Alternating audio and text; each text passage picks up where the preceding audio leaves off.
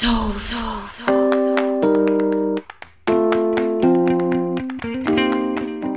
Olá pessoal, bem-vindos ao Gaia Podcast, um talk show sobre humanos, demasiado humanos e suas experiências. Hoje o convidado é o nosso próprio host aqui, o Leandro Oliveira, que decidiu ingressar aí no mundo do montanhismo e quem sabe se tornar um alpinista no futuro? Fica aí a questão, né? Ele vai nos contar como foi essa experiência do curso para iniciantes, que foi realizado lá no sul da Nova Zelândia. É, eu sou o Glauco Mariano, falando aqui de Sydney, na Austrália, e hoje comigo está o João Cassanho, lá de Hong Kong. E aí, é nós que tá? E aí, tudo certo por aí? Tudo certo, tranquilidade total aqui. Por aqui também, suave. E aí, Leandro, tudo bem? Graças a Deus, tudo bem, cara. Estamos aqui na Nova Zelândia, um pouco frio, como sempre, mas estamos aí. Tá vivo, né? Voltou do curso. Voltei, quase. quase não voltei, mas a gente vai contar aí a história. É. Cara, da onde surgiu essa ideia e como que você se interessou por esse assunto de montanhismo? Uh, e como você ficou sabendo desse curso? Cara, assim, é, acho que é até difícil para mim definir exatamente uh, aonde começou uh, o interesse sobre o assunto. É, eu li um livro uma vez que em inglês ele se chama Into Thin Air, que ele conta a história é, de uma catástrofe que rolou na, é, no Monte Everest nos anos 90. Né? O, inclusive, é, só um parênteses, né? o cara que escreveu esse livro é o mesmo cara que escreveu aquele livro Into the Wild, que que é, eu vou tentar pronunciar o nome dele aqui, acho que é John Carwacker, uma coisa assim, o nome do cara meio esquisito. É, que ficou famosão aí o filme e tal, na, na, Natureza Selvagem, acho que é em português e tal, né?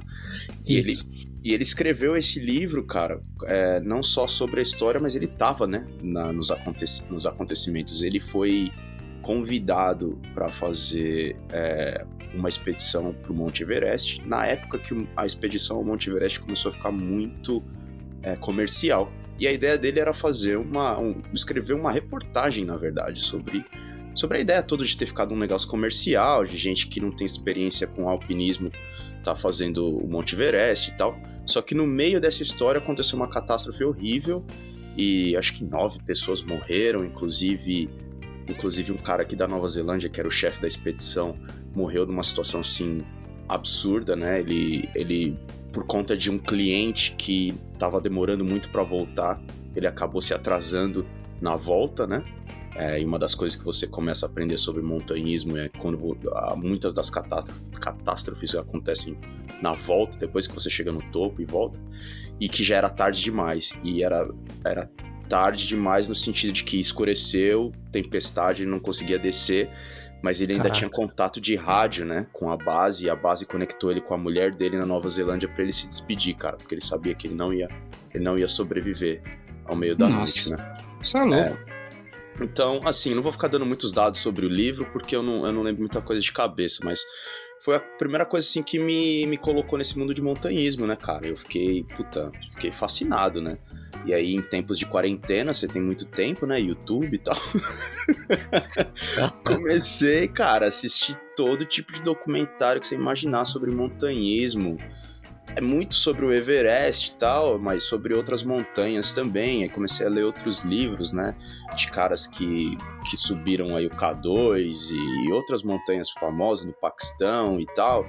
E aí comecei a falar, cara, esse negócio que parece muito legal, apesar de ter muitas tragédias e tal. Óbvio que né, eu tô muito longe de, de subir uma montanha desse tipo aí, né? Mas eu fiquei interessado é. pelo assunto, acho que nessa, nessa pegada, assim, né, cara? De, de, primeiramente, contato com a natureza, mas segundo, por ter acabado no, no meio desse assunto aí, pelo, por esses livros, esses documentários que eu tava assistindo aí na época da quarentena. Eu só dei um Google aqui para pessoal que quiser saber o Into the Teen, uh, Into the Teen Air em português, isso foi traduzido como No Ar Rarefeito. É, Se você quiser comprar aí. sentido, né? É um, cara, e é o, arrisco dizer que é o, o maior best-seller do assunto, assim, de montanhismo e tal. Vendeu muito é, e, e, influenciou muito, né? Um livro incrível mesmo. Apesar de ser uma história trágica, vale Sim. a pena ler. E a partir daí, é, isso tem o quê? Não, não, não demorou muito para você se interessar já para iniciar no é, e fazer um curso, né? É, porque eu tenho essa ideia, né, cara? Eu já fiz. Bom, quem acompanha, o... quem acompanha o podcast sabe que eu já fiz até curso de manutenção de, aquário de água salgada, tá eu sou cara assim, né, mano? Meio que eu curto fazer uns cursos, tá ligado? Aí eu... a gente não tem muito pra onde viajar, né? Essa... Então, é, eu fiquei aquela, pô, já tô na Nova Zelândia, sempre ouço falar, né? Desses lances assim. Aí eu bati um Google, vi que tinha curso pra todo lado e falei, cara, eu vou, vou tentar fazer um desses aí, cara, só pra ver qual é que é, entendeu? É, o Leandro, ele meio que segue o, né, a, o conselho fortemente do ET Bilu, né? Sempre buscando conhecimento. Exatamente. Mas sabe o que eu ia comentar também? Eu acho que isso, isso é um fenômeno muito como você falou, Leandro. Acho que é um fenômeno que eu acho que acontece muito por causa dessa pandemia que a gente tá passando, porque, tipo assim, no caso especificamente, eu e o Leandro, o Glauco já é diferente, né? O Glauco já mora num país gigante, né? Então, mas eu e o Leandro, a gente mora num país pequeno. E aí, a gente, mesmo sendo um país pequeno, você fica naquela coisa assim, você não explora muito o país, né? você acaba indo para outros lugares, porque você fala assim, ah, moro num lugar tão pequeno que eu quero ir para outro lugar, né? E essa pandemia dá pra gente a chance de fazer vários bagulho, que aí também isso não, não se restringe só a países pequenos, que tem aquelas coisas que a gente, sempre quando a gente mora no lugar, a gente vê um monte de gente vindo pro lugar que a gente vive, fazendo coisas que todo mundo fala que é legal, e aí vem um monte de gringo, um monte de gente de fora faz os bagulho e você que mora no lugar nunca fez. Entendeu? É a mesma coisa que a gente, a gente que é brasileiro, todo mundo, nós três é. aqui da mesa, sabemos que todo mundo pergunta pra gente assim: ah, você já foi no carnaval? E eles estão perguntando daqueles carnaval de escola de samba que passa na televisão, né? Carnaval de é, sambódromo. Eu nunca fui. E cara, eu nunca fui. Tá ligado? E a maioria das pessoas do Brasil nunca foi, entendeu? Só que a galera viaja o mundo pra ir nesses bagulho. E aí essa pandemia é. fala assim: ah, mas eu trancado aqui, eu vou fazer esses bagulho que às vezes é porque cai de preço, né? Porque não tem tanta gente entrando para fazer o, pre, o negócio. E a gente acabava explorando essas novas perspectivas, né, dentro do próprio país. É, novas, novas velhas perspectivas, né, cara? Sim, é, eu acho que esse negócio, até mesmo em cidades grandes, eu sou de São Paulo, né, morar na, sou da capital, mas morei lá por muitos anos e tinha vários pontos turísticos na, na cidade que eu não conhecia, sei lá. Às vezes a gente fica com aquela sensação, tipo assim, ah, tá aqui, quando eu, quando eu quiser eu, eu vou porque eu tô perto e tal, e você acaba não caindo, né? Exato, tem muito isso também, muito. E o seguinte, Leandro, fala pra gente como é que foi a preparação. Uh, primeiro eu vou perguntar da preparação que você fez para fazer o curso, se é que tem, e depois uh, como é que é a preparação pós-curso para você encarar sua primeira, sua primeira escalada. Fala pra gente como é que é, assim, é um negócio meio prático, meio teórico. Como é que funciona misturado? Então, cara, a preparação. A primeira preparação que você tem que ter é no bolso, né? Porque é. quando você fala que vai fazer o curso, é. eles te mandam uma lista de coisas que você tem que comprar, né? E a lista não é pequena, assim. Comprar não, né? Que você tem que aparecer no dia com aquilo, né? É, assim, vai de tudo, né? Desde a calça, a, tem um negócio que eles chamam de gaiters, né? Que é tipo uma coisa que fica enrolada entre a a sua perna e o, e o, e o, e o sapato, que é para não entrar neve dentro do, do sapato. Ah, os, todos os, as, as camadas que você tem que usar, né? Você não pode pegar uma jaqueta muito grossa, tem que ser várias jaquetas finas para você poder ter aquela opção de tirar uma quando começar a ficar quente é, e não ficar com frio, entendeu? Aí você entra naquela coisa, né, cara? Você tem a, a, as marcas top aí, que uma jaqueta vai custar 700 dólares. E aí, aqui na Nova Zelândia, como tem muita gente que mexe com esse negócio de neve e o povo não é muito ligado nessa coisa de marca, tem também o meio que o Braz da Nova Zelândia, assim, também essas coisas. Aí sim. Assim, tá ligado? Tá aí tá, tá mais que certo. É, tá o, é. é o lugar dos humildes, é aí que nós vai, mano. É, foi lá que eu acabei comprando a maioria das coisas, assim, porque eu, né, cara, por mais que eu saiba, por mais que antes de fazer eu pense assim, pô, vou amar o negócio, eu tenho um filho, tô esperando um segundo filho, eu sei que eu não vou poder fazer isso todo final de semana, então não vale a pena pôr tanto dinheiro assim. Então eu fui pelo, pelo mais barato mesmo. A única coisa que eu não comprei foi a, a bota de neve, né, cara? Porque uma bota de neve é mil dólares, assim. Aí eu falei, não, Nossa. vou alugar. Caraca. Você é louco, tio vou alugar, porque não, não tem como, né, cara? Então a primeira preparação foi isso aí. Eu, mas como eu comprei o curso com muita antecedência, aí um mês eu comprava uma coisa, outro mês eu comprava outra coisa, e no final deu tudo certo, né? É, agora a preparação física foi assim, não ocorreu, né? Deveria ter ocorrido, mas não ocorreu.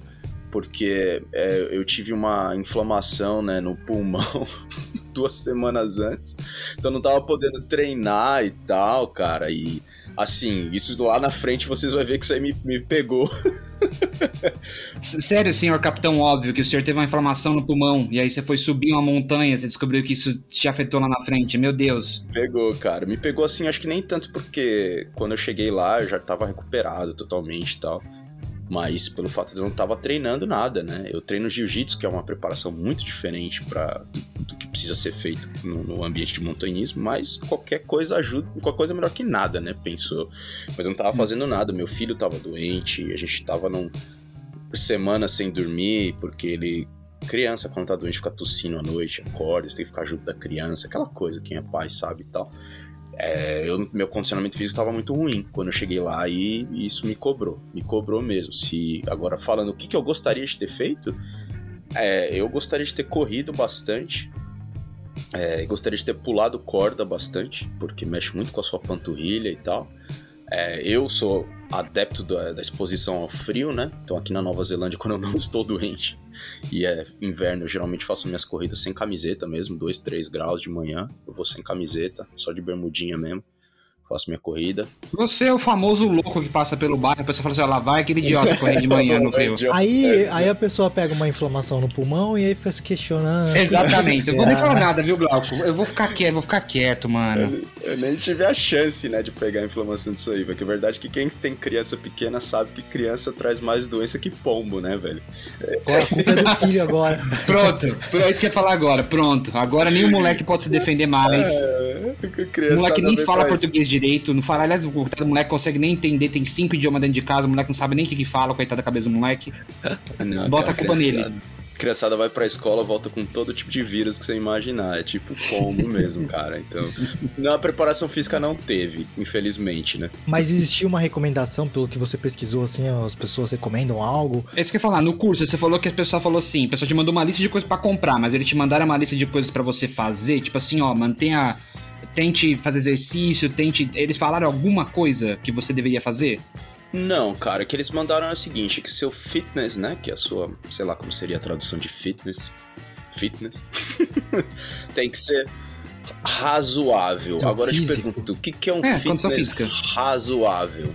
É, não, não, quer dizer nada, né, velho? Quando você chegar lá, não, não era nada razoável, malandro. Era pesado pra caramba o exercício. Se ela, fala, se ela falar pra um, pra um maratonista ó, a condição, que, o, que, o, que, o, que o condição física razoável é um cara correr 5K, ele vai dar rir da sua cara. Ele fala, não, é. qualquer pessoa normal corre pelo menos 15. Aí você vai falar pra mim pra correr 15k, eu falar, mano, eu não corro 15k, velho, por dia, tá ligado? É, exatamente. Aí só isso que no curso falava, né? Mas... E eu tenho certeza que eu tenho uma condição física razoável, tá ligado? Então, o que você falou, isso aí, esse comentário aí vale nada. Não vale nada, exatamente.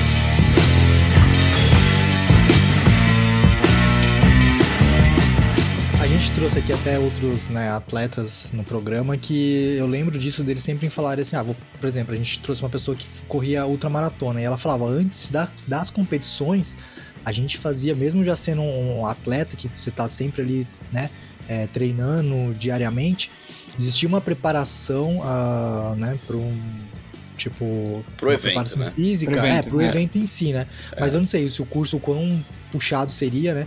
Mas por isso que, eu, que a gente perguntou, né? Vai saber, né? Às vezes existe alguma recomendação que eles mesmos passam, né? Tipo, ó, tenta fazer isso, isso, isso.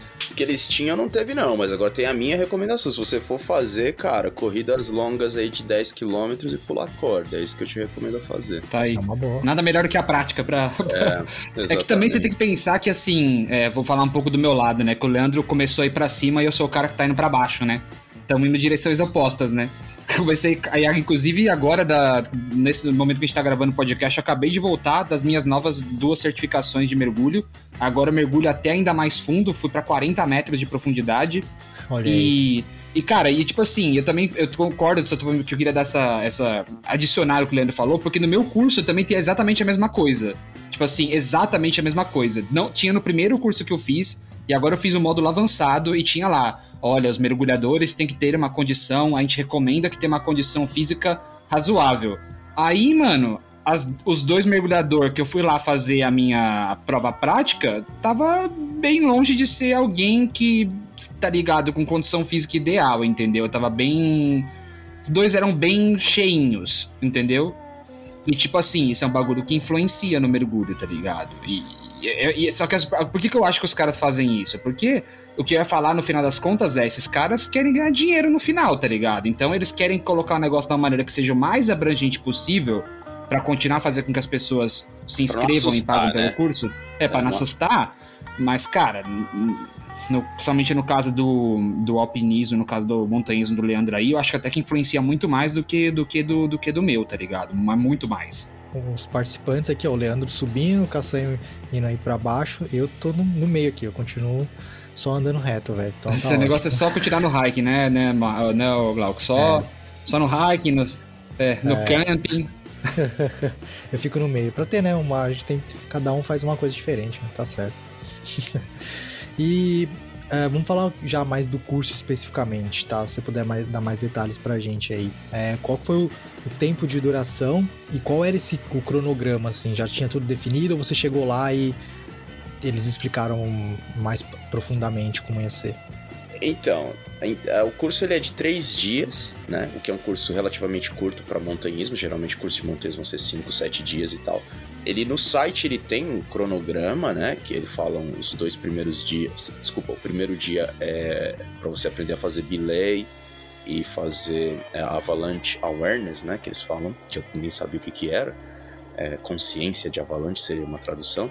Aí o segundo dia era a continuação desses, desses, uh, desses ensinamentos, e o terceiro dia era para você fazer mesmo uma escalada. Agora, quando você chega lá para fazer o curso no primeiro dia, né? Você encontra o professor e tal. É, é assim, é, depende das condições, entendeu? Você, o ambiente de montanha é um ambiente muito imprevisível, cara. Digamos que você chega lá, onde eu fui para Queenstown, né? Você chega lá, tá rolando uma nevasca, não tem curso, cara, entendeu? Não tem curso professor vai fazer o quê? Vai levar você para a sala de aula, vai tentar te dar algum conteúdo lá, mas assim, meio que dizer você perdeu seu dinheiro se isso acontecer, entendeu? É, é mesmo? Então, é, é desse jeito. Porque não tem como, cara. Você vai, vai levar o, o aluno para um ambiente onde todo mundo vai morrer, não tem, tem essa, entendeu? Pensei que fazia parte desse tipo de curso o fato que você teria uma parte teórica e você seria meio que obrigado a pelo menos fazer uma escalada colocando em prática com o instrutor, obviamente, as coisas que você aprendeu. Então, você tá falando que, tipo assim, se chegar no dia de você fazer a sua, a sua, a, a sua escalada, né? A sua, é, sei lá, montanhada, como é que seria? Mas não se fazer escalada. Se estiver nevando, simplesmente você termina o curso e você sem, sem é, fazer? Sem fazer. E aí você vai, provavelmente deve, eu não sei o que acontece, né? Deve rolar uma negociação com o dono da escola, alguma coisa do tipo, falar, cara, meu curso não rolou. E aí, como é que a gente faz? O cara dar um desconto para você, que no meu caso nem ia adiantar de nada, porque Queenstown é longe, né, da onde eu moro. É, o maior custo para mim não era o curso, o maior custo era o voo e o hotel, né? Mas é, se rolasse uma coisa dessa, mesmo que o cara me desse um outro curso de graça, ainda ia ter o custo de novo de ter que voar para lá, né? Então, uhum. é, graças a Deus não rolou. É. Né, nenhum problema desse aí, mas eles já explicam no começo. o curso começa com o professor na frente do computador te explicando quais são os sites para você olhar risco de avalanche na Nova Zelândia, é para você olhar o clima. Ele te ensina a olhar o clima além daquele lance de você olhar, ah, em São Paulo está 23 graus. Legal, mas São Paulo é uma cidade grandaça, né, cara? Então tá 23 graus aonde? O vento tá essa velocidade aonde, né? Aí ele, uhum. ele te ensina os sites que você vai, consegue ver Sabe aquelas imagens meteorológicas que você vê o movimento das nuvens e tal? É um, é um lance desse tipo, assim. Aí você consegue ver qual que, é a, qual que é a previsão pro dia. E aí ele começa a falar dos tipos de neve que tem, né? E aí entra aquela maluquice. Pra gente, neve é neve, né? Mas pra, é. quem, pra quem mora no ambiente é, frio, tem vários tipos de neve, né? Tem o lance da, da neve com muito vento, a neve fica fofa, ou é, são muitos dias sem nevar e muito frio, a neve congela, vira um blocão de gelo, e aí vai definir qual tipo de equipamento você vai usar, ou qual tipo de é, escalada você vai tentar fazer. Então, ele começa dando aquelas explicações, o que eu vou falar para você é bem. É, é bastante informação para sua cabeça assim de começo. Mas aí ele dá uma passada pelos equipamentos, vê quais equipamentos você tem, se você trouxe todas as coisinhas certas, é, fala para você quais são, entendeu? Passar, tipo, protetor solar, coisa que você não imagina, pô, passar protetor solar lá, é, tem que passar protetor solar. Eu me queimei um pouco, eu fui pra neve aqui na Austrália também, e, e aí depois, tipo, também, que nem, tipo, eu já tinha ouvido falar, mas eu, sabe, ah, essas porra aí não dá nada, não vou ficar muito tempo lá.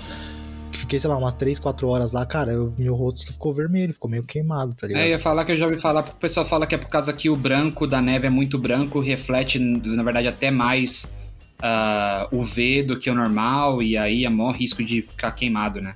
É, sem contar que a Nova Zelândia tem aquele lance do problema da camada de ozônio, né? A, todo o sul aqui do mundo tem esse problema. E o mais importante, né, cara, que é o óculos escuro. O óculos escuro ele é tão importante que é uma, uma das poucas coisas que os caras falam para você levar dois. Porque se quebrar, alguma coisa tem que voltar, cara. É, é, é tão branco, é, é, tão forte a, quando tá um dia de sol batendo na neve, você vai ficar cego em sei lá, uma hora se você ficar sem óculos escuro naquele lugar, entendeu? Você não pode. Você não pode ficar sem óculos escuro. É muito branco, cara. Quando tá um dia de sol, mesmo sem sol, dá aquele branco que, que dói o olho, tá ligado? Nossa. Então, então ele é uma. Enfim, aí bota todo mundo no carro e bora subir pra montanha, cara. É assim que começa, entendeu? E quantas pessoas tinham fazendo, fizeram com você o curso? Comigo era um, um, um moleque russo que devia ter uns 21 anos, da Sibéria, então já devia estar um pouco acostumado, né? Um russo da Sibéria fazendo curso de... Não, Leandro, isso é mentira, mano. Na Nova Zelândia. Você era espião, Leandro. Ele era da KGB. Ele era da KGB, velho. Não, ele disse que morava na Austrália há muitos anos e não sei o que, e tava com. Ele tava com saudade desse tipo de ambiente e, aí queria fazer o curso. Ah, tal, né, tá. Achei que o cara tinha é. ido da Rússia pra. Não, não, não. Ele foi, ele morava na Austrália. Não tem como, né?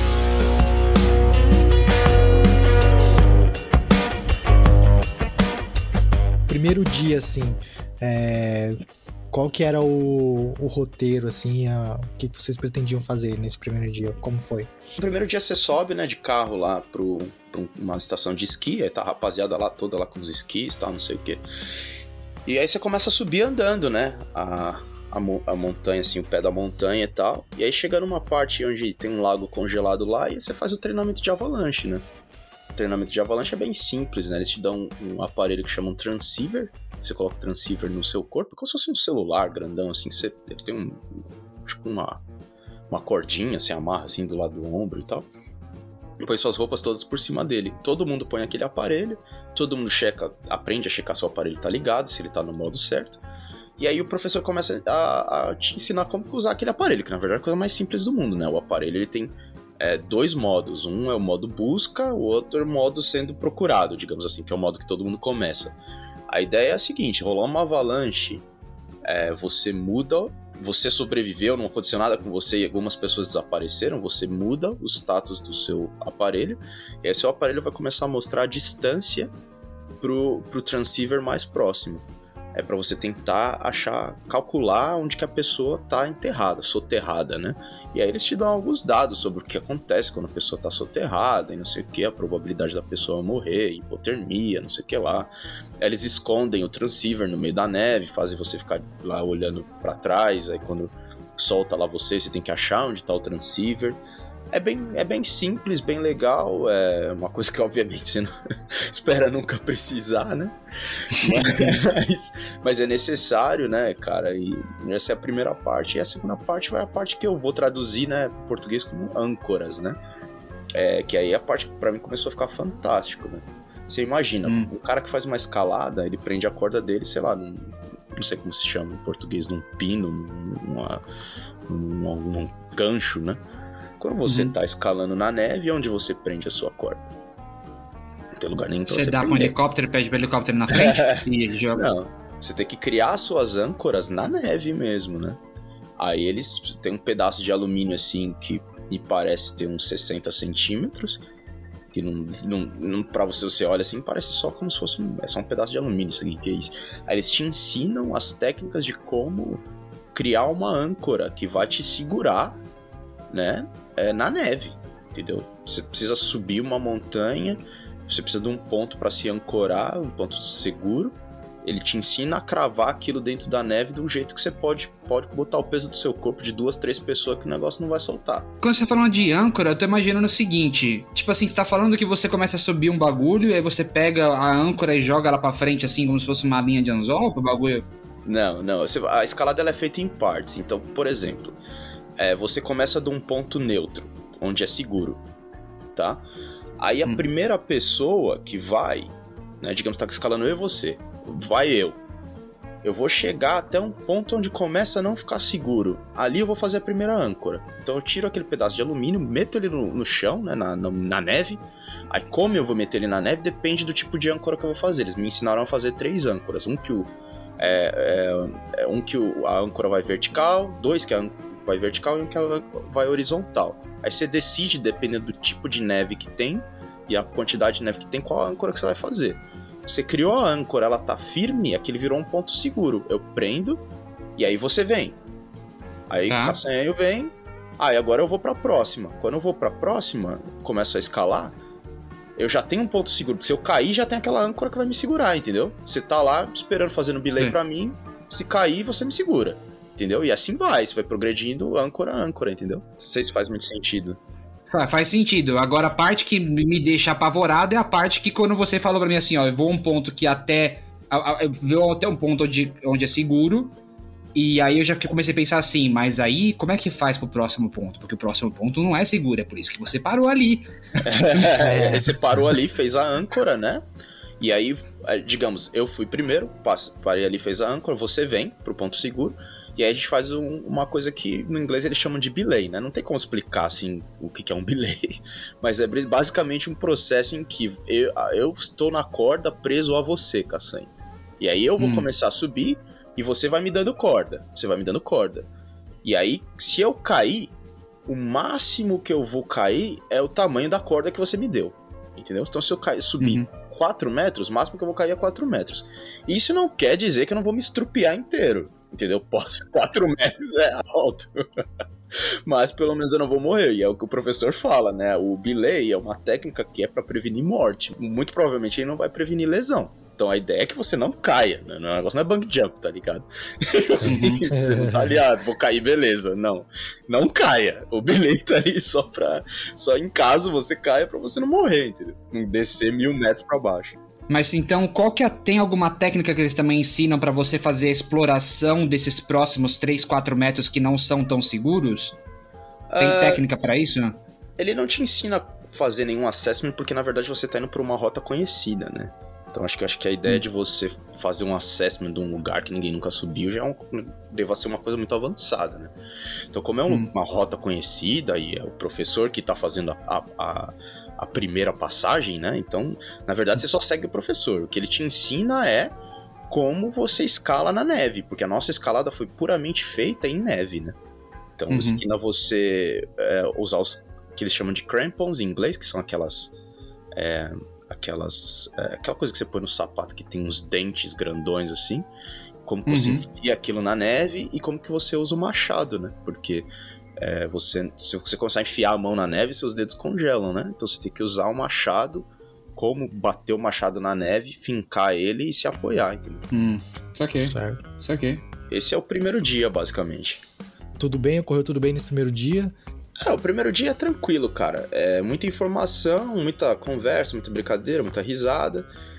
é, e mais assim, a, a, no primeiro dia, desculpa, teve o, o rapel para baixo também, né? O professor quer que a gente ah. faça rapel. Porque se você já fez rapel, não é um negócio muito difícil. Uma vez você aprende a confiar e, soltar o corpo, é um negócio relativamente fácil.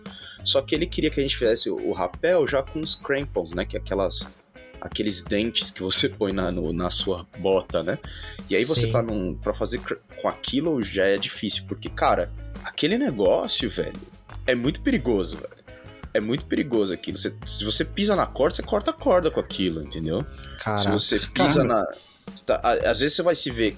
A gente tava escalando em quatro. Às vezes você vê os quatro estão num ambiente assim de dois metros quadrados se segurando na rocha, entendeu? Então alguém pisa no pé do outro, meu, com aquilo, você tá louco. Ou na mão. Deus me livre, entendeu? Ah, então tem que ter muito nossa. cuidado com aquilo e é por isso que eles falam para você não dar passo cruzado. Né? Imagina um passo cruzado seria você passar um pé por trás do outro ou pela frente do outro quando você está escalando de lado. Você não pode fazer isso. E, a, na, e, o reflexo é fazer, tanto que eu fiz uma vez e eu me cortei.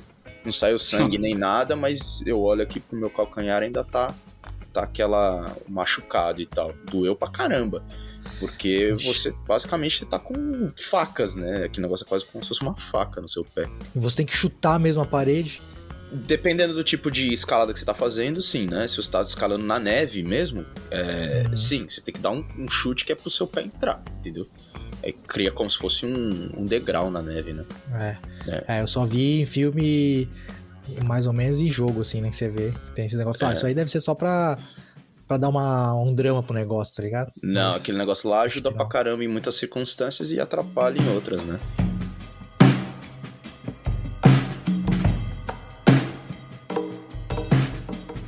E aí no, no, segundo dia? Cara, no segundo dia já, já começa a ficar meio incrível, assim, porque tá, era um dia nublado, né? E a gente já foi para escalar um monte pequeno no segundo dia, já não tinha mais, mais muito o que ensinar, né? O negócio era pôr na prática, né?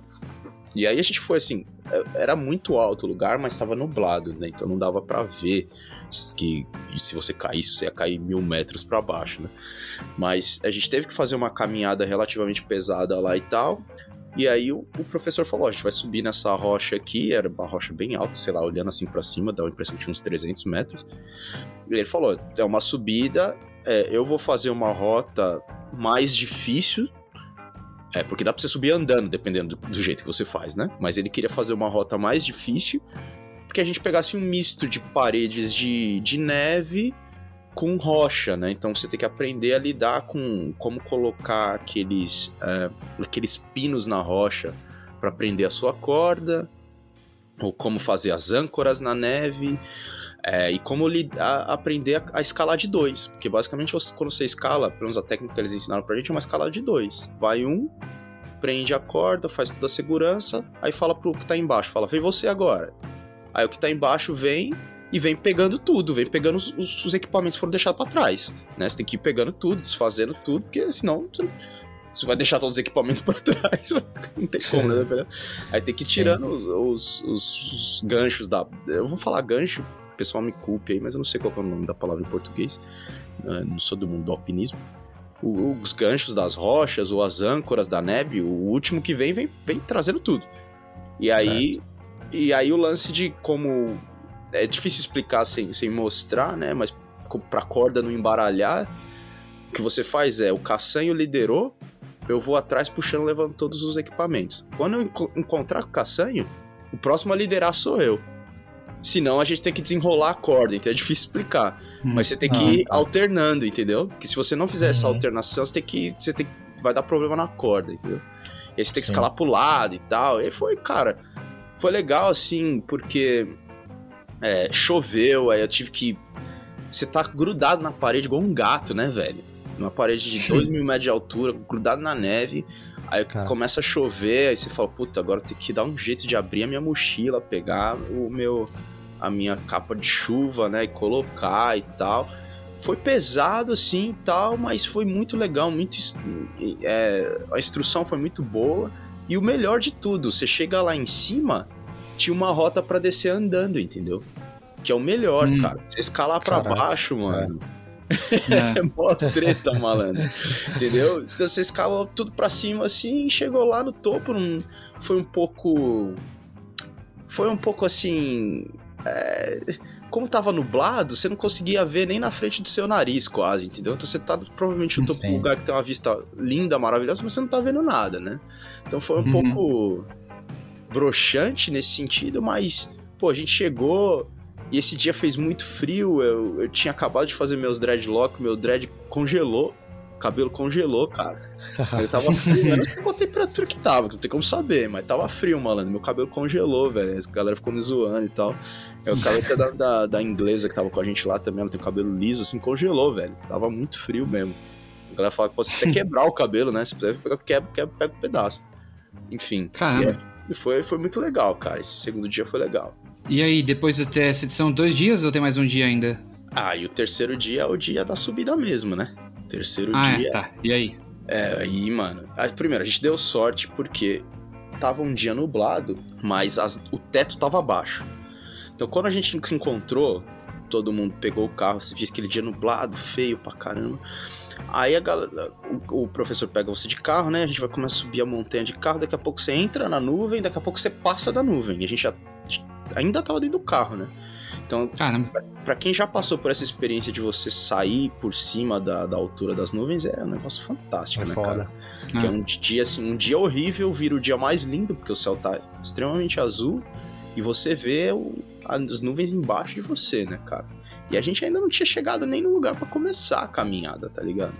Então tava assim, dia lindo, né, cara? Botamos equipamentos, todo mundo já se sentindo mais seguro, né? Já sabe como colocar, usar os equipamentos de segurança, como ligar o transceiver e tal, e bora. Começa a subir, né, cara? Cara, essa subida, mano. Nessa hora aí que eu falei, cara, foi assim, umas duas horas, duas horas e meia de subida a pé na neve. E você tem que ir, tipo, chutando a neve, assim, de bico, sabe? Para seu pé uhum. encravar uhum. na neve. E com. Eles te dão um machado, né? Às vezes você tem que usar o um machado para se segurar, mas a neve tava bem fofa, né? Então você fia o machado assim.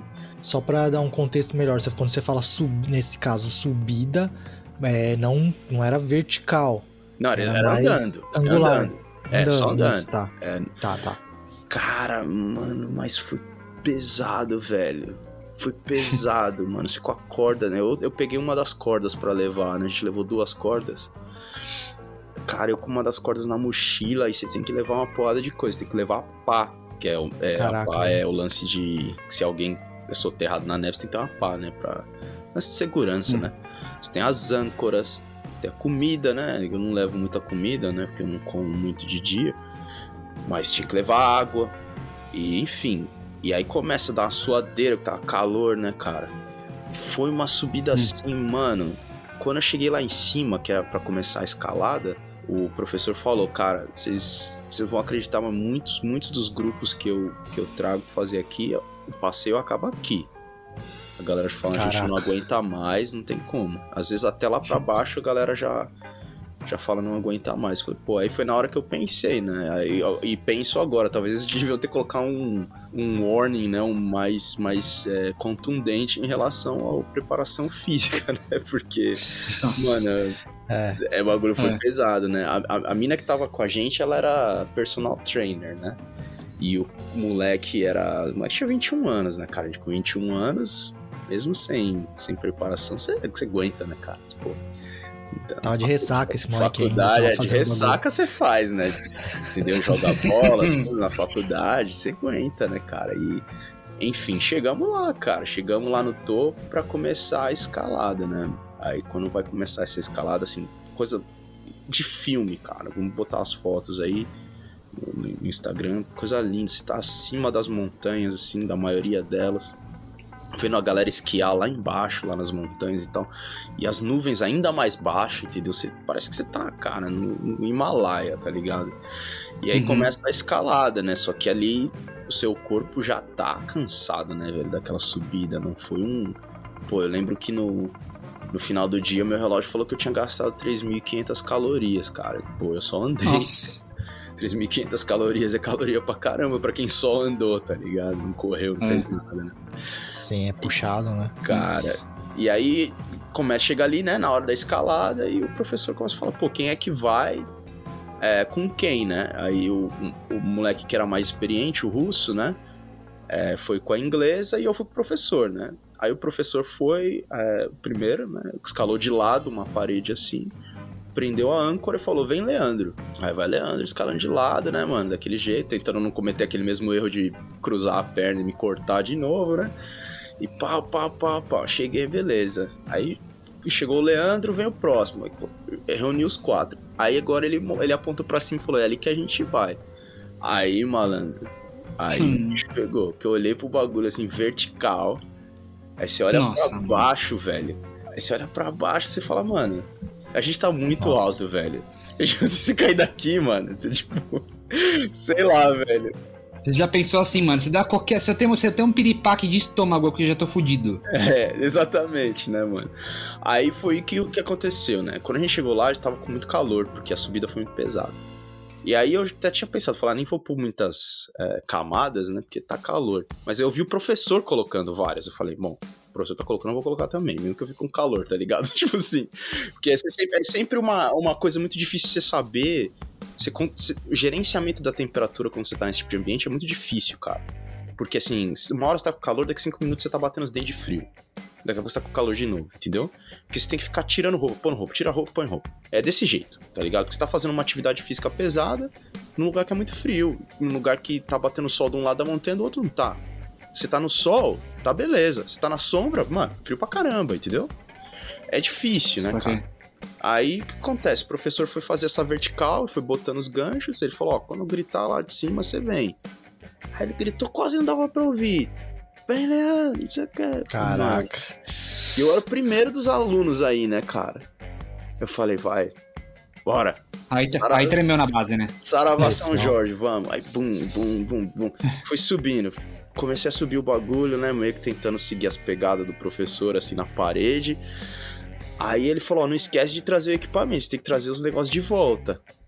Mano, a primeira. Você esqueceu? Não, a prim... assim, como que você faz de luva? Você não consegue fazer nada de luva, cara. Você tem tudo que você vai fazer, você tem que tirar a luva, né? Então eu tirei a luva e desculpa, não era para trazer o equipamento de volta, era para soltar a corda do, do, do, dos ganchos. Porque ele fez vários ganchos no, no, meio do caminho, porque era uma subida muito grande, né? Então, é, ele foi prendendo a corda em vários ganchos e eu tinha que ir soltando a corda quando voltava.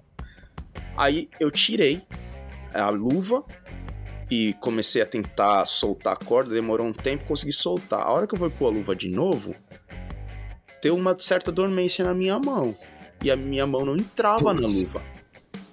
Aí eu falei, bom, você tá numa situação de adrenalina, né? Eu falei, cara, vou power through, tá ligado? Vou, vou, vou pra cima, mano. Botei a luva no bolso, né?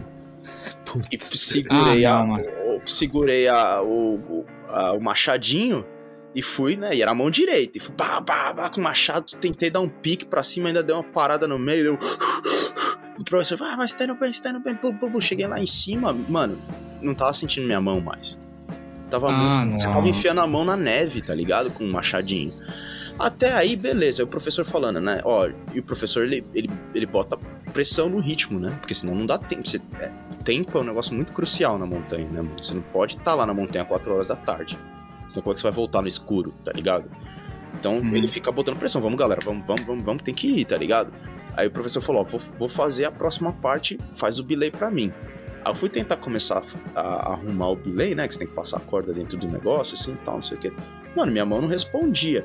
Aí eu comecei a tentar esquentar minha mão. Ai, malandro. Aí que você vê o que acontece. Quando o sangue quente volta para um, um membro que tá, sei lá, como falo, dormente por causa do frio, é uma dor, velho.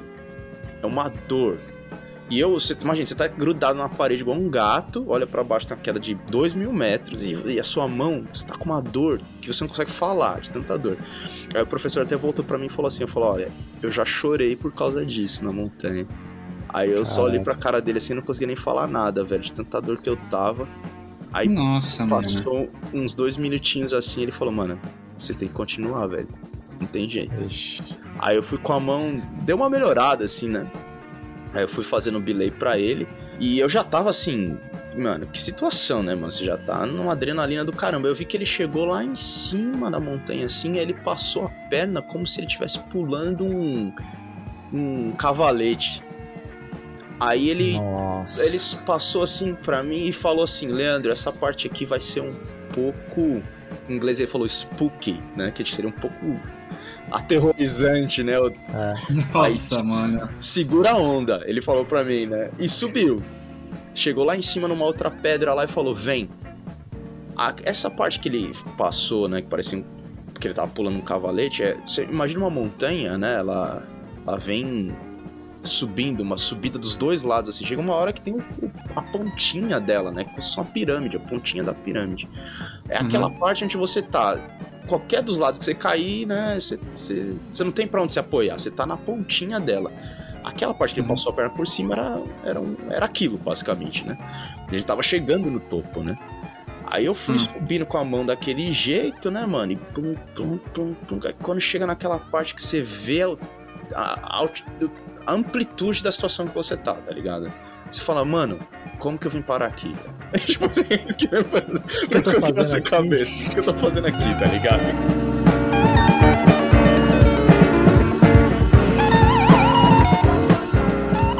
basicamente tava de um lado do muro e você passou pro outro lado do muro. Oh, fiquei em cima, né, do muro, né? É, é aí, aí passei aquela parte, que era uma parte relativamente curta, né? E aí chegamos numa outra pedra, assim. Aí lembro que o professor nem me falou pra eu me prender em nada. Falou: se você sentar aqui fica aqui sentadinho, você não precisa prender em nada, que é seguro. Eu falei: beleza, sentei lá na neve, lá, coração batendo a 150 por minuto. Aí a outra galera começou a subir. Eu só lembro que eu falei assim: professor, é, chegamos, é aqui o topo. Ele falou: não, o topo é ali. Ele aponta pro lado, eu vejo uma pedra só que eu não vejo nenhum jeito de chegar naquela pedra, tá ligado? Tipo, a pedra não tava pra cima, muito pra cima da gente, assim. Mas ela parecia como se fosse uma outra montanha do lado, tá ligado? Aí Nossa. eu falei, mas como que a gente vai chegar ali, tá ligado? Aí, mano, ele chegou todo mundo, ele falou, ó, agora é a última parte, eu vou até o topo, e de lá do topo eu vou guiar exatamente o que você vai fazer, onde você vai pôr o seu pé. Porque essa situação de estar em cima do muro, a gente ia repetir ela, só que dessa vez a gente ia andar por cima do muro, né? E é uma parte que, uhum. assim, mais uma vez, você tá preso na corda, você vai cair, você não vai morrer. Mas se você cair ali, você vai se quebrar todo. Entendeu? Você vai se quebrar todo, você sai de lá de helicóptero, se não morrer de frio, tá ligado? Então, uhum. Assim, você não, não caia. Essa é a questão, tá ligado? Aí ele foi até o topo lá e aí começou a me guiar. Falou, põe o pé aqui, põe o pé ali, anda, vai, vai andando agachado, não sei o que, não sei o que lá. Aí chega, cara, foi andando, andando, cheguei no topo, cara. Cheguei no topo. Aí eu fui o primeiro a chegar dos caras, né? Porque eu tava junto com o professor. Aí depois uh, chegou a rapaziada, tudo. Aí aquele negócio, o pessoal tirar foto, felicidade, todo mundo se abraçando, chegamos no topo, mas eu não tava nem tão assim, cara. Eu tava pensando, falei, agora eu vou voltar disso aqui, velho. Porque diferente da outra montanha, não era uma que você voltava andando, tá ligado? Você tinha que escalar pra Nossa. baixo, entendeu? Mas enfim, é, essa foi, foi como a gente chegou no topo. Nem, nem aproveitou o momento de ter, nem aproveitou a vitória. Hum, cara, se aproveitar, se aproveita, porque é um, uma visão que parece mentira, tá ligado? É um negócio assim que você hum. talvez tenha visto em filme, é um.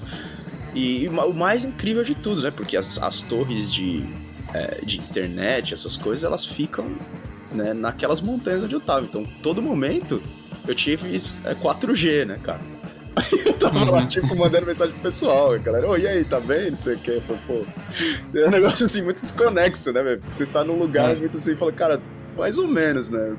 50% de chance pra eu morrer aqui, mas tá, tô de boa. Aí eu fico pensando no cara que fez a instalação da antena. Exatamente. Exatamente, né, cara? Imagino que deva ser feito no verão. Aí, enfim, a gente fez, fez é, uns 5, 10 minutos lá, a galera Aí, o plano era almoçar lá, né? Mas assim, nesses ambientes, assim, né? Você traz um sanduíche, uns, umas castanhas e tal, né? Você vai ter uma feijoada, né? Lá pra Mas queria.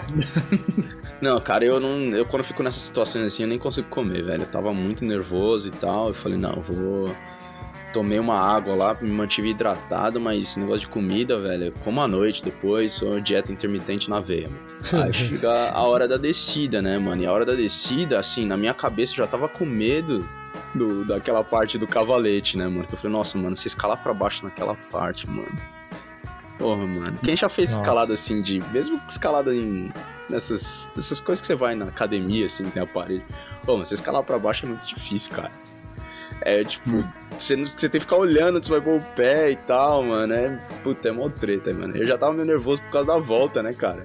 O ansioso não tem, o ansioso não tem um segundo de paz, literalmente, né? Não tem, cara. Não consegue, não consegue, nem aproveitar quando acontece alguma coisa de bom, precisa pensando na coisa ruim que vai vir depois, depois. Vai vir depois, é. Aí eu falei, mano, eu gravei uns vídeos, aquela coisa e tal, né?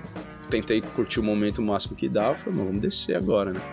E na minha cabeça também pensando assim, fala, caralho, mas que curso de introdução é esse aqui, mano? Que eu tô num, numa situação dessa. Esse é curso de introdução, velho. Cara, como que eu. Enfim, né? E que não era uma, uma coisa que não tava só na minha cabeça, não. Todos os outros, galera lá, o russo e a, e a inglesa, estavam também falando, como a gente vai parar aqui, velho?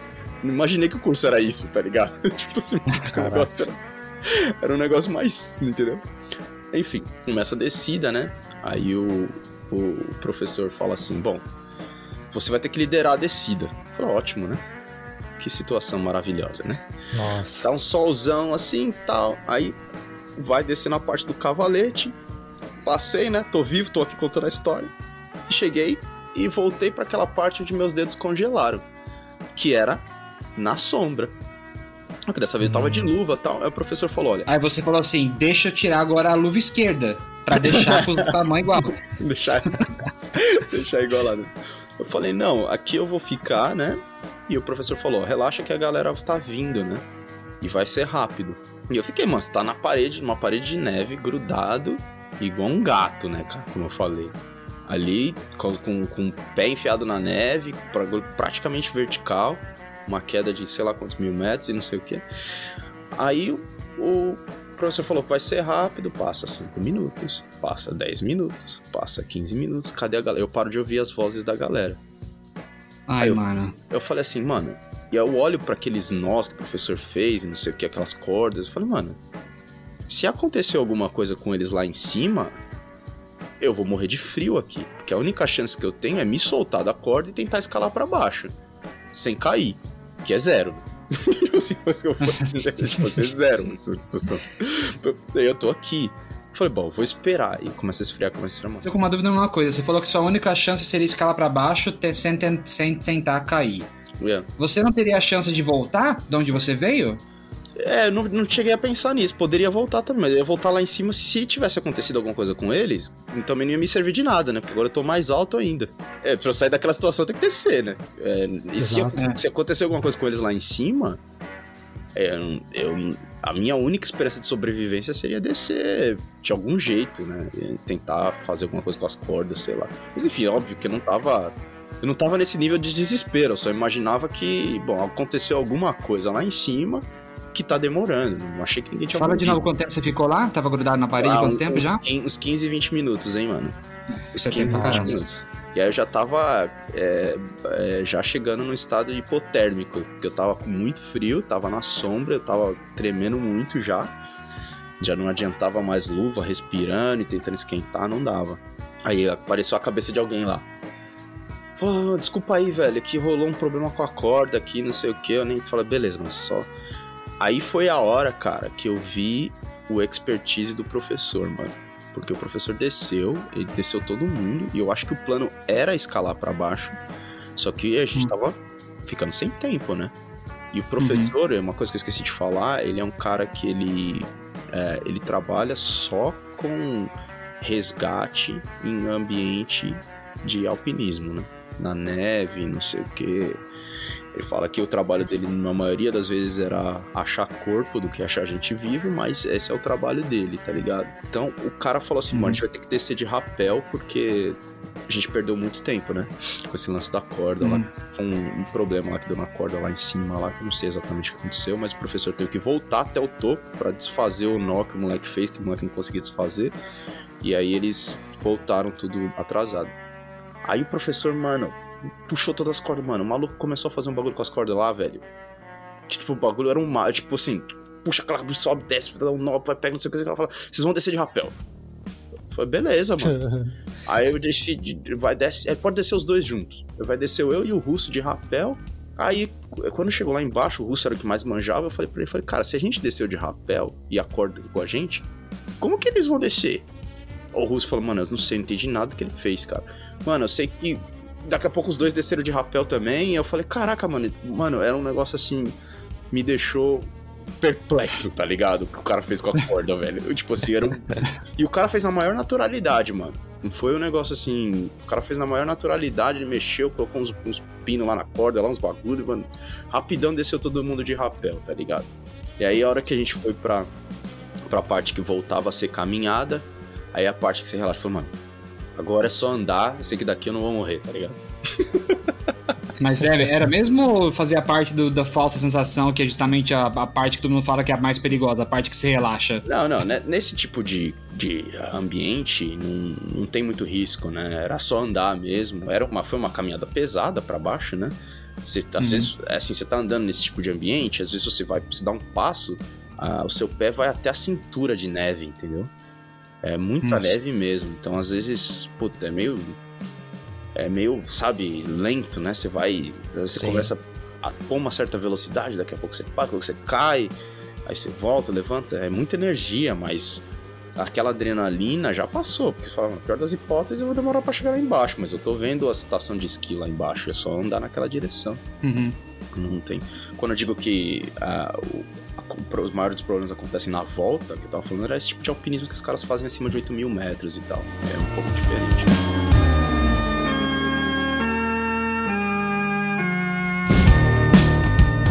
Mas assim, você comentou lá no início que a falta de preparação, de certa forma, teria influenciado no que aconteceu, né? Mas assim, eu não senti que foi algo com isso, porque foram coisas mais pontuais e, e meio técnicas, né? Concordo com o Glauco. Eu não acho que sua preparação física teria ajudado por. Das coisas que você tá falando que você aconteceu aí. O negócio da sua mão, você só bancou o louco de bancar o louco, você faria isso você só foi idiota. E na outra da volta você teve que esperar. Não tem preparação física que faça você se preparar para ficar no, esperando alguma coisa de errado do lado da sombra, no, grudado que nem um gato, tá ligado? Não, mas eu, o que eu acho assim. É, a subida. Quando eu cheguei na parte de escalada, eu já tava muito cansado. E eu acho que aquilo, sabe, mexe com a sua Sim. tomada de decisão um pouco.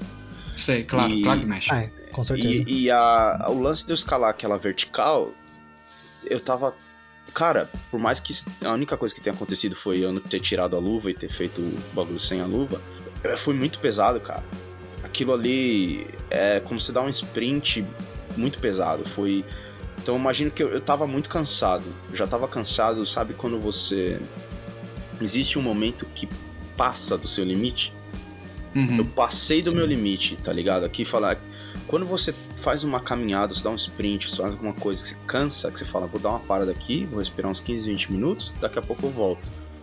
Mas tem aquele momento que você passa do limite que você fala, mano, hoje já era. Sim. Hoje eu não sou. A única coisa que vai me recuperar é voltar para casa e dormir. Tá exaustão, né? É, eu cheguei naquele ponto, entendeu? É, e eu acho que, que foi, foi influenciou um pouco nas cagadas que eu fiz. Você tem razão. Porque quando você tá nesse ponto de exaustão, se você tá realmente nesse ponto, você você perde a cabeça, tá ligado? Assim, é. você falou do jiu-jitsu, né? No, ambos lutamos jiu-jitsu e eu sei que às vezes no jiu-jitsu a gente treina numa certa exaustão por alguns motivos. E, cara, quando você termina o treino desses treinos muito, muito pesado que você faz, cara, é um negócio que você fala assim, mano, nunca mais. Porque, tipo assim, a primeira reação psicológica que você tem é tão é tão, é tão natural no sentido, no sentido mais é, bestial mesmo, sabe? Você volta pro Homem das Cavernas falando assim, é o seu corpo e sua cabeça falando assim, ó, nunca mais faça isso, porque isso é um negócio que quase te levou a, sei lá, tá ligado? E aí você sai daquele treino de jiu-jitsu falando assim, mano, eu não faço isso aqui nunca mais, tá ligado? E. Porque afeta, né? Afeta a é, exaustão. É, passou ela... do limite. Passou do limite. Você tá, tá cansado, a sua tomada de, de, decisão é influenciada, né? Você tá é. cansado, o psicológico tá abalado ali. E aí você acaba com medo pra caramba, assim. com frio, entendeu? É. é. eu acho que se eu tivesse mais inteiro fisicamente, eu teria, teria segurado a onda melhor. Sei lá, eu fiquei com aquilo na cabeça, tá ligado? Não, não sabemos. Mas, obviamente, teria. Se eu for fazer o negócio de novo, eu vou, se Deus quiser, não estaria doente antes e aí faria, faria uma preparação mais decente, né, cara? Não, eu ia perguntar assim, mas e o sentimento final? Tipo assim, valeu a pena? O que, que você. Era o que você esperava? Foi mais? Foi menos? O que, que cara, deu pra foi, tirar disso, disso tudo? Foi muito mais do que eu esperava, assim. Muito mais, valeu muito a pena. Eu boto na lista talvez a coisa mais incrível que eu fiz na minha vida, assim. E eu acho que para quem faz esse tipo de coisa, pra falar, pô, o cara só subiu o single con, né? 2.200 metros, não é nada. Bom, talvez não seja nada para eles, mas para mim foi. para mim foi um negócio. É, passou do meu limite físico e me colocou numa situação assim que para mim eu jamais imaginava que eu, sendo um cara de Carapicuíba, que subia os morros lá de Carapicuíba andando, que um dia eu ia relacionar isso a estar tá num lugar onde você olha tudo coberto de neve, você tá no, parece que você tá no topo do mundo, cara. Para quem não conhece a, a, geografia da Nova Zelândia, na, na, na Ilha Sul, você tem incontáveis montanhas, é uma cordilheira, cara. E eu tava acima de muitas delas, então eu conseguia ver assim um mar de montanhas todas cobertas de neve, tá ligado? Com céu super azul e aqueles lagos congelados e tá ligado? E que é um negócio que sim. Você tá ali, mas parece que você não tá ali, cara. É um negócio assim, irreal, mano. Entendeu? Mais uma vez, o cara que faz isso todo dia, que mora na, no sul da Nova Zelândia e, e, os pais ensinaram ele a escalar, talvez não seja fantástico, mas para mim foi, tá ligado? Foi uma coisa assim, fora do comum, cara. E eu sou um cara que trabalha no escritório, velho. Sacou? É. Um cara que trabalha no escritório, mano. Eu tava, pô, eu saí do. Eu tava trabalhando num dia, no outro eu tava no lugar daquele, cara. Entendeu? Né? É o tipo da coisa como você falou, né? Você espera pra ver em filme, né? E aí você vê aquele negócio diante dos seus olhos, você não acredita que você tá ali, né? Você não acredita, cara. É, é muito, muito fera mesmo, cara. Muito. Foi sensação de ter conseguido, de ter chegado no final e ter terminado, né, cara? Do. É, uhum. ter, mesmo com as, com as, as provações físicas, né? Você sabe você acha que você tem um limite, mas na verdade o seu limite está um pouco mais para frente do que você acha que tem, né? No final das contas, eu não passei mal, não vomitei, é. nada do tipo. Provavelmente, se tivesse que ter feito por sobrevivência mais mil metros, teria feito. Teria sido um sofrimento dos infernos, mas teria feito. Então foi bom pra, pra pôr essas coisas em perspectivas, né? A gente, a gente consegue muito mais do que a gente imagina que consegue, velho. Acho que essa, essa é a lição. A experiência, só você pode sentir compartilhado da sua forma, né? Cada um vai encarar de um jeito. E ele, é, esse negócio de chegar ao topo, ele é usado em, é, como referência por qualquer coisa da vida, né? Muito se fala isso, ah, eu cheguei, eu estou no topo, né? Cheguei no topo. Eu acho que tem muito por conta disso, por deve ter uma relação muito forte com isso, sabe? Você fez exatamente, literalmente isso, sabe? Você escalou algo e chegou ao topo daquele é, seu objetivo ali. É, mas é um começo, né? Você, para você já foi algo muito grande, né? Foi muito grande, cara. Foi sensacional e assim. É, é, acho que é isso que, que vale, né? É isso que é, eu acho que quando a gente faz esse tipo de coisa, assim, fazendo a relação de novo com as coisas que eu faço, né? Que é ir pra baixo, tem muito essa sensação de, tipo assim, quantas pessoas vão conseguir ver isso que eu tô vendo na minha frente, tá ligado? E eu acho que é isso que é foda, tá ligado? Eu imagino, eu, eu não tenho, eu já digo de antemão que eu não tenho coragem para fazer, tá ligado? No, meu negócio realmente é descer no fundo do mar. E, e, e, cara, mas eu imagino, porque, tipo assim, as coisas que eu vi, pelo menos assim, na, na minha experiência diferente, né? Foi exatamente isso, né? Você olhar para uma certa situação e falar assim, cara, quantas pessoas têm chance de ver isso aqui? Tá ligado? Você nadar com um tubarão, no meu caso. Fala, mano, tubarão passando do meu lado, tá ligado? É tipo assim, você fica assim, mano, mesma coisa que o Leandro, fala assim, mano, eu tava em Mariporã, velho tá ligado? Eu tava em Mariporã, sei lá o que eu tô fazendo aqui no fundo do mar nadando com, com tubarão. E fica muito isso, né? Talvez tá um pouco da nossa, da nosso passado, né? Batendo na nossa cabeça. Que você falou aí, é trabalho, trabalho de escritório. Sei lá, né? Mas é, é foda. Mas eu ia te perguntar, e aí, mano, qual que são os. Pra gente já partir pra parte final aí. O que, que, são os próximos passos que você quer fazer? Quer fazer mais algum curso? O que, que, que, que você tá pensando em continuar nesse hobby aí? Então, né, a, a, vida é louca, né, cara? Porque é, a gente tem muitos interesses, né, que vão desde aquários de água salgada a montanhismo, mas uh, os dias só tem 24 horas, né? Eu, eu fiz essa mesma pergunta pro professor, eu falei, o que, que você acha que eu devo fazer? Aí ele falou para mim, falou, cara, se você quer gostar de escalada, você tem que começar a escalar no verão, porque no verão é sensacional, você não precisa ficar se preocupando com hipotermia, essas coisas, com luva, e aí ele me deu umas dicas de fazer algumas dessas escaladas no verão e tal, em lugares que são maravilhosos também na Nova Zelândia. E eu fiquei com aquilo, falei, bom, se eu para eu conseguir ganhar experiência de corda, né, para aprender bem a fazer as, os nós e tal, e me sentir seguro, eu tenho que fazer uns cursos no verão, fazer começar a escalar mesmo. Eu não sei se eu tenho tempo para isso nesse momento da minha vida, né, mas é uma coisa que os próximos dois, três anos eu quando, sempre que puder, eu vou tentar fazer. Fazer um, pelo menos um. um aqui na, na, Ilha Norte, onde eu moro, tem umas escaladas no verão. Tentar fazer algumas para ganhar essa experiência de corda, para ganhar a experiência de estar em ambiente alto, para trabalhar sob pressão, essas coisas. Mas é, eu penso que o meu objetivo é escalar o Monte Cook, que é 4 mil metros é, na Nova Zelândia. É muito é, não, é, não é uma coisa fácil, foi onde os, é, os, os, a galera que escalou o Everest pela primeira vez treinava, né? É, não é assim tão difícil, mas não é nada fácil também. Só pra pensar para uma coisa aqui, de cabeça, depois a gente pode até colocar a informação certa, porque você tá falando que o Monte Cook são 4 mil e o é. Everest, que a gente falou lá, teve até o programa. Que 8 mil e porrada. Ah, eu tava, eu tava achando que era 7 mil, já fala, pô. Não, não, 8 mil porrada. Nossa, não, o bagulho é o dobro, mano. Você é, é, você não tem depravação de oxigênio nem nada. E a 4 mil, assim, você sente um pouco estranho, né? Mas não. Hum. Pelo menos é, eu, eu não, quando fui nesse tipo de ambiente, não me senti, não senti nada, pra falar a verdade, mas talvez eu tenha passado pouco tempo, né? Pra quem já foi pro Chile, aí tem uns lugares que você vai a 3, 3 mil metros, né? Não sei o que, tem gente que passa mal, eu, eu particularmente fui nunca, nunca, me, nunca senti nada. Mas enfim, esse seria o meu, meu objetivo de longo prazo, né, cara? Que não é nada muito fantástico assim no mundo da, do alpinismo. Mas se um dia eu conseguir, para mim seria o equivalente a ter escalado o Everest.